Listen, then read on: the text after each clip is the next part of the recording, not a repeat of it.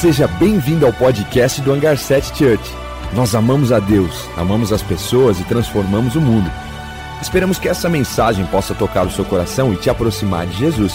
Aproveite.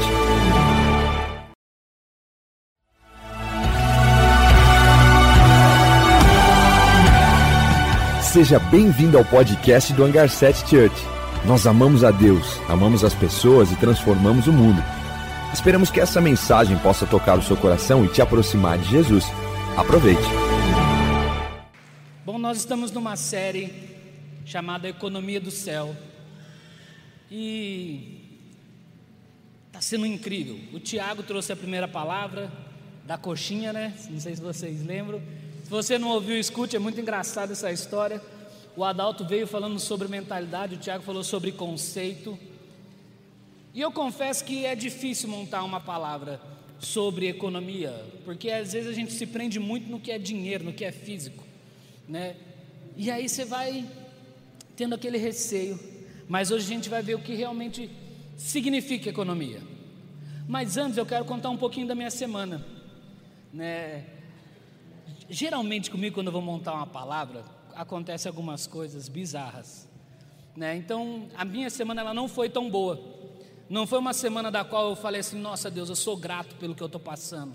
Nossa, eu estou muito feliz. Né? Foi uma semana difícil. Sexta-feira passada, meu filho ficou doente. Né? A primeira vez que ele teve febre, dois dias seguidos a gente não dormir e ter que dar banho de madrugada, dois banhos, foi terrível.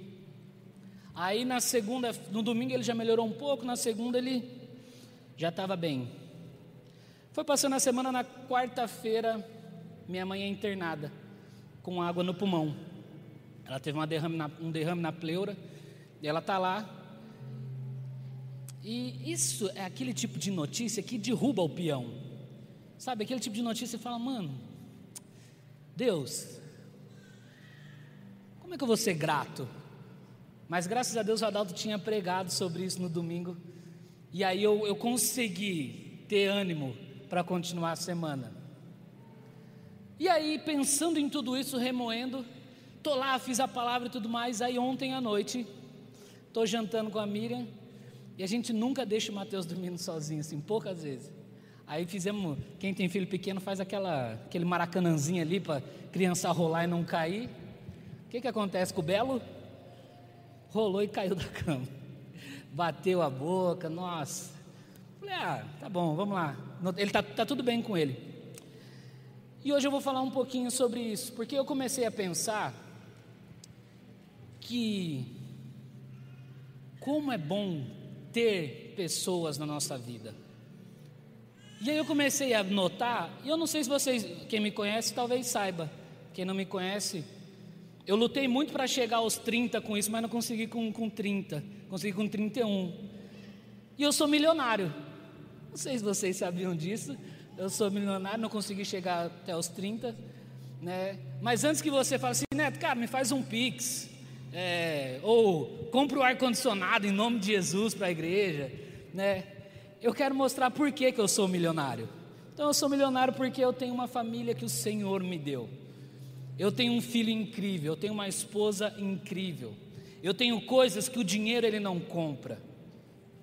O dinheiro ele é bom sim, mas eu sou milionário pela família que eu tenho, pela igreja que eu tenho, pelas pessoas que eu tenho. Porque nos momentos difíceis, essas pessoas pegaram na minha mão, essas pessoas me conduziram. Nos momentos alegres, eles estavam lá também. Mateus é maravilhoso.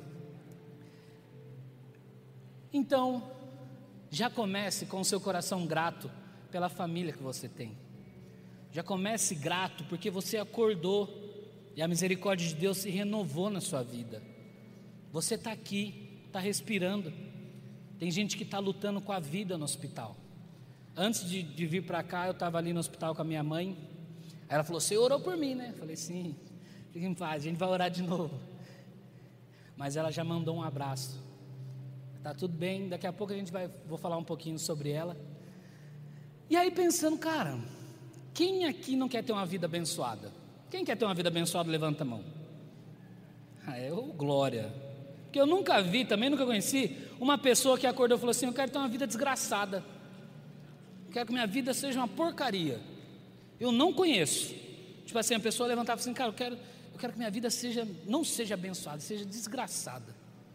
Não, nós desejamos ser abençoado. Mas o que que na sua mente é uma pessoa abençoada? O que que na sua cabeça, seu pensamento define uma pessoa abençoada? Por muito tempo eu pensei que aquele que é abençoado é aquele que tem muito, aquele que recebe muito, aquele que tem muitos bens. Porque você vai se comparando, você vai olhando e falando, cara, essa pessoa é muito abençoada. É engraçado que aquele que é muito abençoado geralmente é o que mais é generoso. Eu não sei se vocês conhecem o Ron e a maioria aqui conhece. Eu conheço eles há mais de 10 anos. Quando eu conheci o Ron, eu falei, meu Deus, cara abençoado, hein? Né? Porque eu olhei o carrão dele e falei, meu Deus. Né? Não sei se você já teve esse pensamento. Ele não está aqui, mas de manhã eu falei a mesma coisa. Só que depois que eu conheci, eu entendi porque eles são abençoados. Porque eles são extremamente generosos.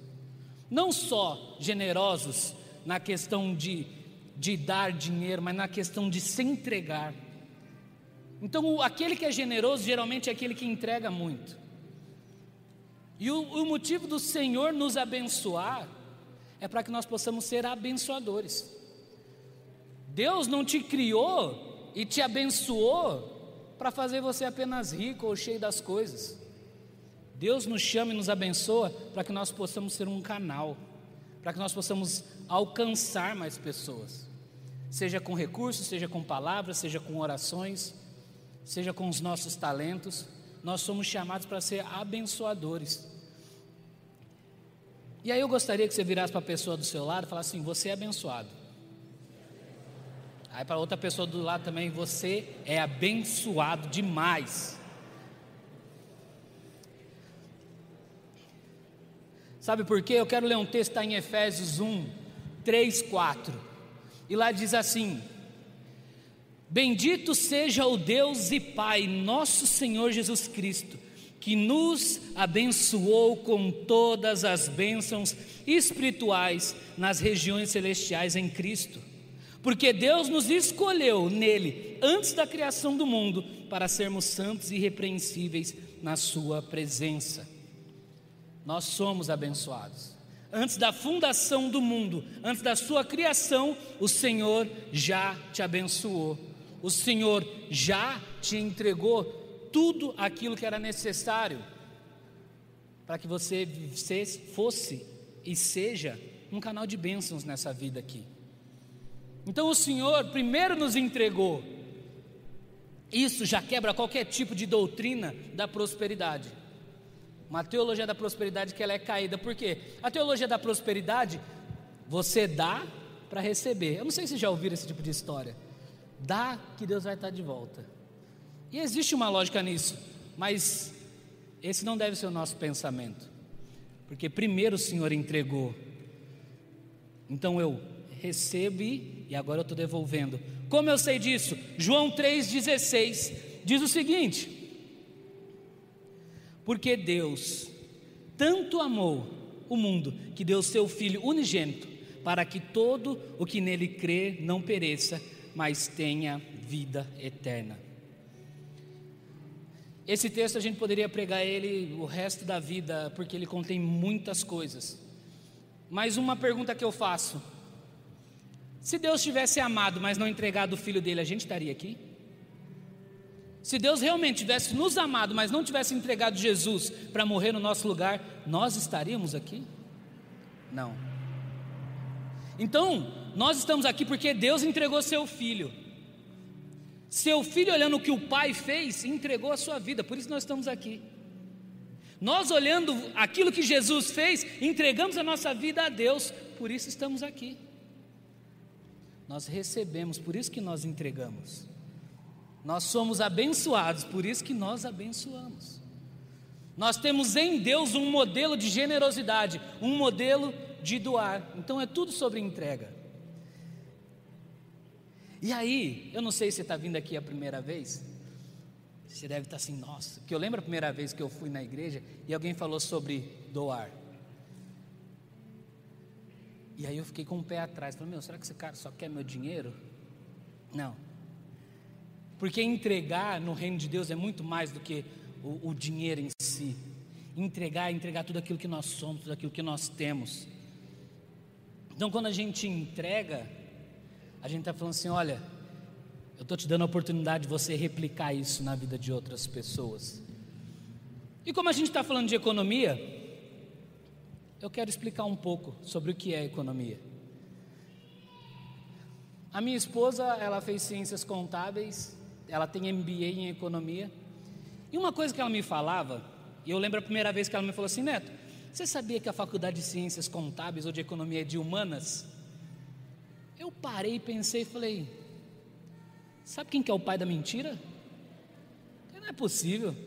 Você passa o dia inteiro transformando letra em número e, e como que é de humanas? Por quê? Economia, ela está muito mais relacionada ao administrar. Então, economia é o conjunto de atividades desenvolvidas pelos homens visando a produção, distribuição e o consumo de bens e serviços necessários à sobrevivência e à qualidade de vida. É administração. Aqui nessas duas ah, significados que eu coloquei, um está escrito assim: habilidade em administrar os bens e os rendimentos. Conjunto de leis que presidem a produção e a distribuição das riquezas administrar. Administrar. Agora vamos na construção. Eu fui abençoado antes da fundação do mundo. Como eu tenho administrado tudo aquilo que o Senhor me entregou? Como tem sido a minha administração com tudo aquilo que o Senhor tem entregue, com tudo aquilo que o Senhor tem feito na minha vida? Qual tem sido a minha prioridade? Em Mateus 6, 21, diz o seguinte: Pois onde estiver o seu tesouro, aí também estará seu coração. Eu li muito tempo esse versículo pensando assim: por que, que ele não colocou o coração primeiro? Onde estiver meu coração, ali estará meu tesouro. É muito mais, muito mais fácil, mais fluido, mais legal de ver. Mas é engraçado que a gente coloca o nosso tesouro de forma consciente onde a gente quer. A gente não, de repente você não está andando assim e falou assim: nossa, meu dinheiro caiu numa pirâmide financeira, perdi tudo.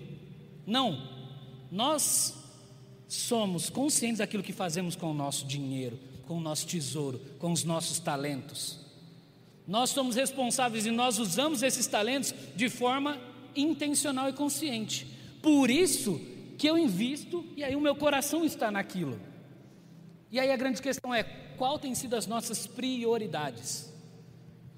Quais têm sido o, o local onde nós temos colocado investimento? E sabe, o, o Tiago e o Adalto, eles gastaram toda a minha carteira de, de palavras, porque eles falaram muita coisa boa. Então o que, que eu fiz? Essa mensagem é uma mensagem de um ponto só. E esse ponto se chama o banco da vida. E aí eu quero fazer uma alegoria com todos vocês. Imagine que a tua vida é um banco. Desde que você tira dinheiro, põe dinheiro, que você deposita, que você saca. E dentro desse banco da tua vida tem várias carteiras. Uma carteira Deus, igreja, casamento, relacionamento, amigos. Uma carteira vida profissional, uma carteira saúde, Qual tem sido a sua administração para com isso? Qual tem sido o seu modo de agir no teu casamento? Será que nós somos maridos daqueles que só querem sacar da esposa? Que todo dia quer algo da esposa, quer algo da esposa, quer a janta, aí quer namorar de qualquer hora, é uma loucura, nem faz uma graça, não cuida do filho, ou sou aquela esposa que só quer sacar do marido, que só reclama, que parece uma goteira na cabeça dele. Ou eu sou o filho que só quer sacar da mãe e do pai. Fica lá. E não deposita. Será que eu sou o pai que não consegue dar uma palavra para o filho, orar pelo filho, orar pela esposa? Como é que eu sou no meu trabalho? Será que eu só quero, só quero sugar do meu patrão, ou só sou um patrão que quer sugar do funcionário? Eu só quero sacar, mas eu não deposito. E quando eu falo depositar, não é só o bem material, não é só questão de dinheiro, mas é questão de reconhecimento, de palavra, de consciência, de reconhecer, de falar você fez um bom trabalho, ou de você é uma maravilhosa esposa, eu amo você, você é um filho incrível, eu amo você. Eu amo falar que eu amo meu filho porque eu cresci sem ouvir meu pai falar que me amava. Não porque ele não me amava. Meu pai sempre me amou muito. Mas é porque não era uma cultura dele. Meu pai viveu na geração que ele teve que trabalhar muito. Cortou cana, colheu café, veio para Indaiatuba para tentar a vida, veio sozinho, deixou a família para trás, não deu certo. Fomos para Arara, Araras. Lá em Araras, a gente morou num galinheiro, no fundo de uma casa. Não sei, naquela época tinha casa que tinha um galinheiro. Passamos fome, aí meu pai voltou, conseguiu vencer na vida. A gente dá valor. Só que nesse, nessa correria dele, ele tinha que fazer as coisas acontecer. Então ele não foi o pai que chegou e falou: Olha, eu te amo. Mas ele era o pai que estava ali. Né? Eu jogava futebol, ele estava ali no alambrado. Ele estava me ligando. Essa era a forma. Aí ele começou a falar eu te amo para mim depois que eu comecei a falar eu te amo para ele. Porque virou uma prioridade para mim. Então eu amo falar que eu amo meu filho. Tem um texto em Atos que ele, ele é muito bom. Abre comigo aí Atos 4, 32 e 35 rapidinho.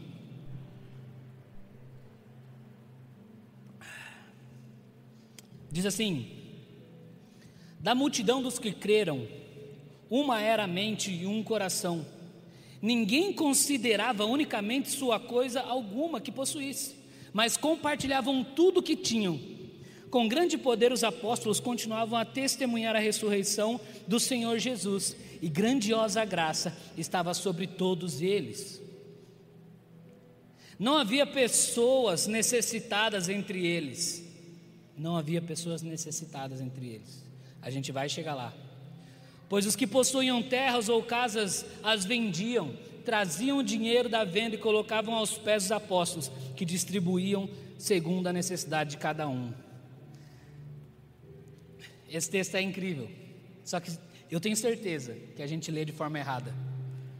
Porque o nosso primeiro pensamento é: quem é que vai vender a casa para mim comprar a minha?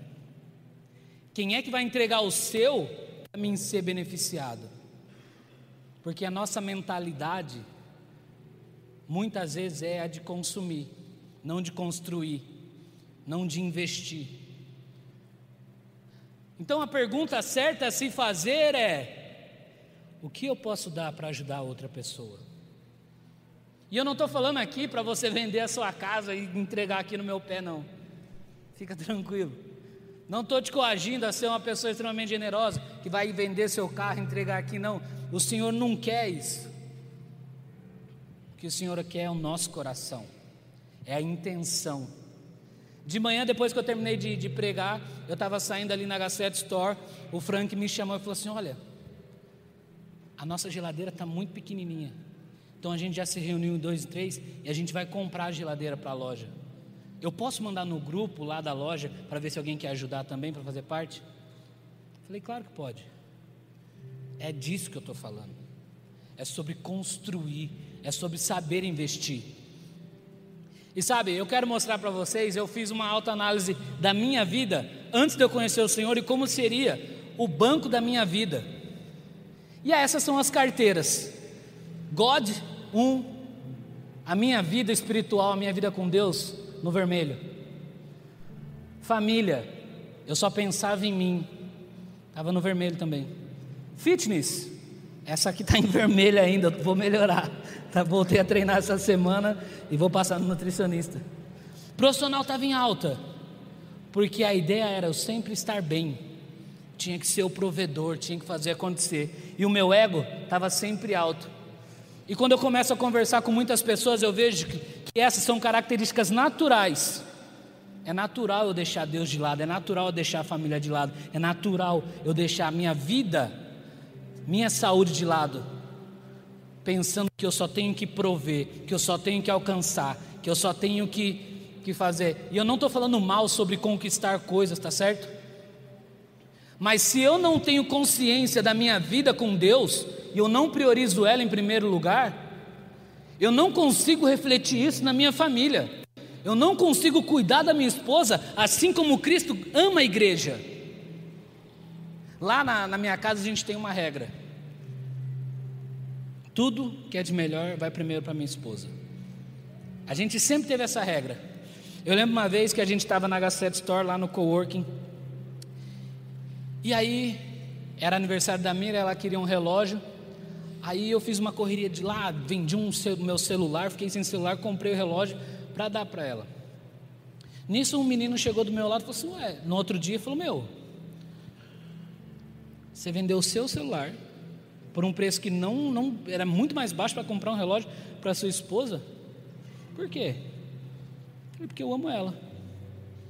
Porque ela merece. Porque ela é uma esposa incrível. Passou umas duas horas, ele chegou para mim e falou assim: Olha, a minha esposa, ela tinha começado um negócio de semijoias, que ela estava desempregada, era pandemia, e ela precisava tirar fotos. E o meu celular é melhor do que o dela. Mas depois que eu vi o seu exemplo, a gente trocou. Eu dei o meu para ela e peguei o dela para mim. Por quê? Porque ele compreendeu que Cristo se entregou pela igreja e assim o marido tem que se entregar pela esposa. Mas eu preciso ter consciência da importância de Deus e da igreja na minha vida, para mim conseguir cuidar da minha família, porque senão eu vou deixar ela de lado. Mas para mim cuidar da minha família eu preciso o quê? Ter saúde. Eu preciso ter saúde. Porque se eu não tiver saúde, como que eu vou cuidar da minha família? Como que eu vou cuidar do meu filho? Ele está pesando 9,6 kg. Parece um botijãozinho de gás assim, ó. Meu Deus. E ele agora deu de que ele anda para todo lado, assim, todo lado. Mano, três, três engatinhadas que ele dá, o, o ar já está sumindo. Ou seja, eu preciso me cuidar. Porque eu preciso entregar o melhor para minha família. E, e, isso não significa que eu vou negligenciar minha vida profissional, mas eu vou matar o meu ego. E essa foi a melhor parte depois que o Mateus nasceu. Depois que você se torna pai, é uma parada muito doida. Porque você não existe mais. É tudo para o filho. Você não está ligando para a sua reputação. Esses dias eu tenho uma foto no Face do hangar que o Mateus está todo arrumado. Eu estou parecendo um pintinho de, de briga, tudo lascado. E eu estou chegando na igreja com meu filho. Falei, essa é a realidade do pai do recém-nascido, né? O filho está bonito e o pai está lascado. Mas eu trouxe meu filho sozinho porque aquele dia a minha esposa não dormiu. Foi uma noite bem difícil. Eu falei, amor, descansa, que eu vou ficar com o Mateus. Trouxe, pela, trouxe para a igreja, foi um caos. Foi um dos primeiros rolês que a gente deu junto, eu e ele. Hoje a gente vai para todo lado. Mas o que, que eu quero falar? Será que eu só tenho sacado e as minhas contas na minha vida tá em vermelho? Ou eu tenho sido uma pessoa que tem investido na, tua, na vida espiritual, na família, na sua saúde? Ou a questão é só ter um status mesmo? Eu prefiro ser só é, promovido. Eu quero ter um status dentro da igreja, então eu abandono a minha família e venho viver dentro da igreja. Porque agora eu sou piloto de nave, agora eu sou um engenheiro. Cara, não adianta ser um sucesso aqui e um fracasso dentro de casa. Nós somos chamados para ser a imagem e semelhança de Jesus. Sabe qual é o status que eu quero ter? O melhor pai do mundo para o meu filho. O pai que estava ontem lá quando ele caiu da cama. O pai que vai estar tá lá quando ele chutar a primeira bola ou dar o primeiro mergulho. O pai que vai estar tá na formatura do pré, do, da primeira série, da quinta série, da, do colegial. O pai que não deixou de orar para enviar o filho para as missões. É esse o status que eu quero ter. Sabe qual outro status que eu quero ter? Do melhor marido do mundo, aquele que foi fiel, aquele que cuidou, aquele que investiu. Aquele que olha para a esposa e fala: Você é a mulher mais linda do mundo. Mesmo nos dias que ela fala assim, cara, eu não tenho roupa, eu não vou. Aí você faz assim, ó. Tá tudo bem. Vamos lá comprar uma roupa. Se não tiver dinheiro, vai ficar sem roupa. Mas a gente acha alguma coisa. Mas você continua sendo linda. Sabe qual é o status que eu quero ter? Não é do melhor pastor do hangar 7. É de ser o melhor filho de Deus. De ser um servo bom e fiel. E tudo aquilo que foi entregue em minhas mãos, eu fui responsável. Sabe por quê? Porque ninguém é responsável pelo que Deus nos confiou, exceto nós. Eu não sou responsável pela sua família, eu sou responsável pela minha, por isso que eu zelo por ela, e você tem que ser responsável pela sua. Eu não sou só responsável pelo, pela minha igreja, você também é, por isso nós temos que lutar por ela, porque o Senhor confiou ela para nós. Eu sou responsável pelo meu trabalho, por isso eu tenho que fazer ele de forma zelosa e excelente. Mas eu não vou lá no seu trabalho fazer o seu papel. Eu não vou lá na sua casa fazer o seu papel de esposo ou de, de esposa. Eu não vou te ensinar a ser pai. Eu posso te aconselhar, eu posso orar por você, mas nós temos que assumir a nossa responsabilidade. Nós temos que parar de fugir das responsabilidades e falar: Senhor, que prazer, você colocou na, na minha, eu vou cuidar. Eu vou cuidar. Sabe, ah,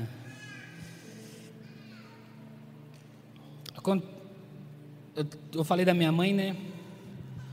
Quarta-feira minha mãe ela me mandou mensagem, Neto. Na verdade, meu pai. Homem quando fica doente, não sei se acontece na casa de vocês. Parece que uma febre já vai morrer, né? Assim, nossa, não consigo fazer nada. Nossa, meu, meu pai mandou uma mensagem: Filho, sua mãe foi, foi internada. Parece que é sério. Falei, morreu. Porque aí ele foi falando assim, de um jeito. Falei, vai morrer. Aí minha mãe me mandou uma mensagem em seguida. Minha mãe: Ó, filho, tá tudo bem. Tô aqui no hospital, né? Deu um problema aqui no meu pulmão, mas ó, tá tudo certo, já me atenderam, tal. Beleza.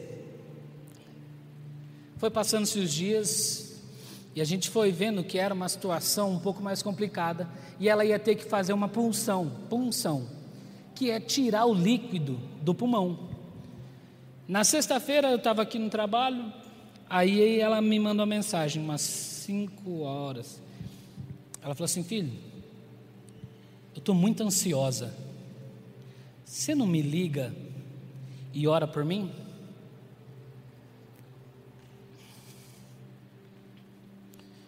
Antes de eu continuar, eu quero ler uma frase. Diz assim: O vinho mais caro, ele não serve para nada quando a sede é de água. Essa aqui é minha mãe. Depois da punção, eu, a gente teve uma chamada de vídeo. Ela, como sempre, muito sorridente. Quando a minha mãe me mandou a mensagem, ela não queria saber das minhas duas faculdades ou da minha posse. Ela não queria saber se eu tinha um iPhone, se eu tinha um carro.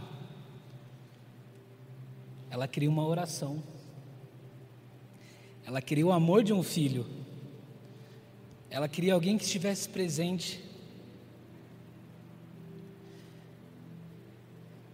A minha responsabilidade era orar pela minha mãe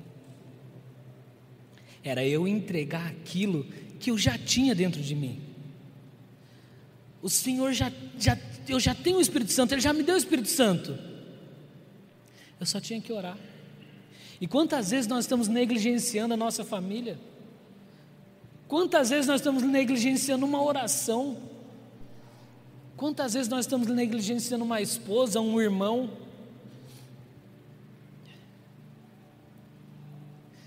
O vinho mais caro ele não serve para nada quando a, a sede é de água. Não serve de nada. Sabe, dentro de você existe um rio que corre, um rio da presença de Deus. Por que, que a gente está fazendo barreiras e barreiras? A minha mãe está bem. Eu acredito que ela vai ser curada. Pode ser que ela tenha um câncer, a gente conversou sobre isso. Mas isso já não me assusta. Porque eu já vi nessa igreja, como eu falei de manhã, do Luiz da Tânia, que foi diagnosticado com um câncer na cabeça e não dava para fazer uma cirurgia para saber se era benigno ou maligno. Mas eu nunca vi a Tânia reclamando de nada. Eu vi ela desanimada. O Luiz passou meses sem vir na igreja, porque ele não, poderia, não podia ter contato. Então a gente ia lá para fazer a ceia. Ele faz o melhor pão do mundo. Mas toda vez que eu cheguei lá, ela falou: Neto, eu nunca fui tão abençoado igual estou sendo. Economia de dinheiro, mas é sobretudo sobre oração, sobre amor, sobre afeto, sobre aceitação, sobre carinho. E uma das características da semente é que você sempre vai colher da mesma espécie que você plantar. Se você semear amor no teu casamento, você vai receber muito amor. Se você semear respeito, você vai colher respeito. Se você semear guerra, a guerra vai vir. Essa é uma característica natural. Eu ia falar biológica, mas não está certo biológica, né? Biológica é da, do corpo humano, me perdoe. Mas é uma característica natural da semente. Se você se plantar um, uma maçã, vai nascer uma. Como? Pé de maçã? Macieira? De manhã eu falei. Hum, hum, eu falei, acho que é macieira? É macieira. A Miriam falou que eu estava errado. É macieira. Voltando aqui. Se você plantar uma, um, pegar uma maçã, corta ela, tem, uma, tem a semente dentro. Você vai e você planta. Nasce uma macieira. Ela não dá uma maçã de volta. Ela dá várias maçãs com várias sementes. Mas existe uma ordem, então essa é a segunda característica da semente. Você nunca vai conseguir colher antes de semear. Faz sentido? Faz sentido? Tem como eu colher essa maçã se eu não semear a semente antes? Não. Terceira característica: você sempre vai colher mais do que você semeou. Sempre. Sempre. Eu sou milionário. Porque o Senhor, Ele é muito bom com a gente. Ele me deu uma família incrível. Ele te deu uma família incrível. Agora nós temos, temos que ser bons mordomos, bons administradores, porque o Senhor ele vai continuar suprindo a semente para que a sua justiça continue. Eu quero convidar todos a ficar em pé nesse momento. Existe uma frase do Warren Buffett, eu não sei se você conhece ele, mas ele é um dos maiores investidores da nossa geração. Ele diz o seguinte: Alguém está sentado na sombra hoje porque alguém plantou uma árvore há muito tempo. Alguém está sentado na sombra hoje porque alguém plantou uma árvore há muito tempo. Esse é o momento do qual nós iremos plantar árvores do plano espiritual para trazer a realização no físico. E eu quero trazer quatro encorajamentos para você essa noite. O primeiro é: guarde o seu coração, porque quando nós começamos a semear, nós começamos a colher. Nós nunca podemos deixar que a colheita torne o Deus da nossa vida. Tudo aquilo que o Senhor nos entregar é para que nós possamos ser bons administradores. Por isso, nosso coração deve estar guardado no Senhor. Segundo encorajamento que eu tenho para trazer: se você entende quem Jesus é, se você compreendeu o que, que ele fez ao se entregar na cruz por você, invista na sua família. Gaste tempo com a sua família, invista na sua esposa, invista no seu filho, ore pela sua família, ore pelo seu esposo. Seja um bom filho, invista na sua mãe, invista no seu pai, ore uns pelos outros. Porque o Senhor começa com família e ele termina a Bíblia falando de família. Isso tem um poder incrível. Se você entende quem é Jesus e ama a sua igreja, seja generoso na sua igreja. Seja generoso na sua igreja. Nós estamos dando continuidade naquilo que Cristo começou através do seu sacrifício na cruz. E quando eu falo ser generoso na igreja, não é sobre, mais uma vez, dar só uma quantia, é sobre entregar um coração. É sobre falar o que eu posso ajudar. É com um talento, é com um servir, é com uma palavra, é orando por um irmão, é estando presente no tempo da angústia e é com recursos também. E o quarto encorajamento é mais uma lição. Não use a igreja para não ser generoso. E isso eu aprendi de prática, porque eu tinha um preconceito muito, muito grande em ser generoso na igreja, porque eu achava que o pastor ia roubar meu dinheiro. Deixei de ser abençoado muitos anos da minha vida por uma ideia pífia. Nós somos uma igreja transparente e responsável com todos os recursos que entram. Todos têm acesso a tudo aquilo que nós fazemos com o recurso. Então não use a igreja. E eu vou te dar uma dica. Se você não conheceu Jesus ainda, não tem a segurança de investir na igreja, pegue o seu dinheiro, o seu recurso, invista numa ONG. Quatro patas, não sei, pode ser. Mas o que eu encorajo é quebre o ciclo do egoísmo na sua vida. Quebre esse ciclo. Quebre esse ciclo. Seja generoso com uma pessoa, com um vizinho, com a sua avó, com a mãe, mas quebre esse ciclo hoje. Faça a prova do Senhor. Ele mesmo fala: Fazei prova de mim, e você verá que eu abrirei as portas dos céus sobre a sua vida. Eu quero convidar todos a fechar os olhos nesse momento. Comece a pensar o quanto Deus já foi generoso na tua vida, com tudo que Ele já te entregou seja filho, seja bens, seja uma esposa incrível, seja um marido incrível. Comece agradecendo o Senhor. Jesus, muito obrigado. Comece a falar: Jesus, muito obrigado. Eu tenho vida, eu estou aqui, eu posso te adorar. Obrigado pela minha família, obrigado pela minha mãe. O Senhor já me abençoou, eu sou tão abençoado. Olha os filhos que eu tenho, olha a casa que eu tenho. Comece a agradecer ao Senhor, comece a abrir a sua boca. Ele está aqui, Ele está nos ouvindo. Talvez a sua semana foi difícil, como a minha semana foi também. Mas eu comecei a lembrar de tudo aquilo que me dava esperança. E o que me dá esperança é saber que o Senhor, que Jesus, Ele continua vivo, Ele continua trabalhando e todas as coisas continuam cooperando para o bem tudo vem dele e tudo vai voltar para ele. Jesus, muito obrigado, Pai. Muito obrigado, porque até aqui o Senhor tem nos sustentado, até aqui o Senhor tem nos ajudado. A tua destra está sobre nós, nós estamos debaixo das suas asas, nós estamos protegidos, nós estamos na tua presença, Jesus. Obrigado por ser um, um refúgio no momento de, de dor Obrigado por ser o socorro que vem dos céus. Obrigado por ser a água quando eu tenho sede. Obrigado por ser o descanso quando eu estou cansado. Obrigado, Jesus, porque agora eu tenho a oportunidade de te devolver um pouco de adoração.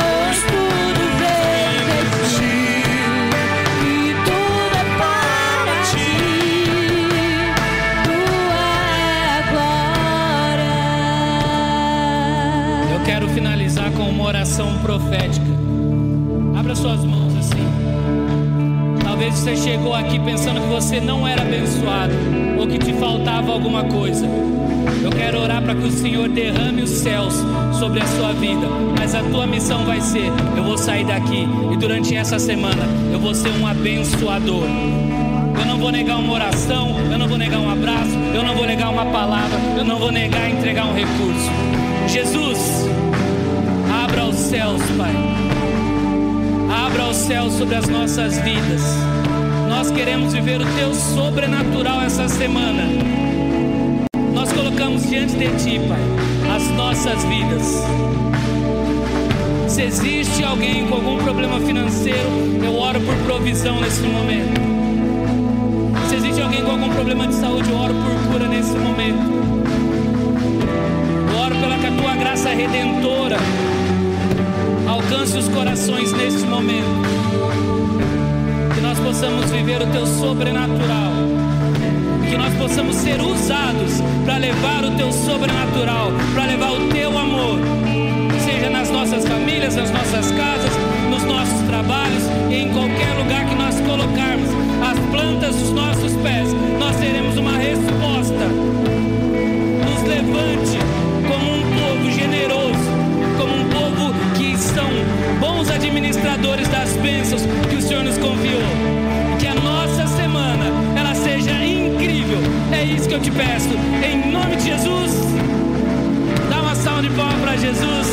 Ótima semana. Deus abençoe. Vejo vocês domingo que vem.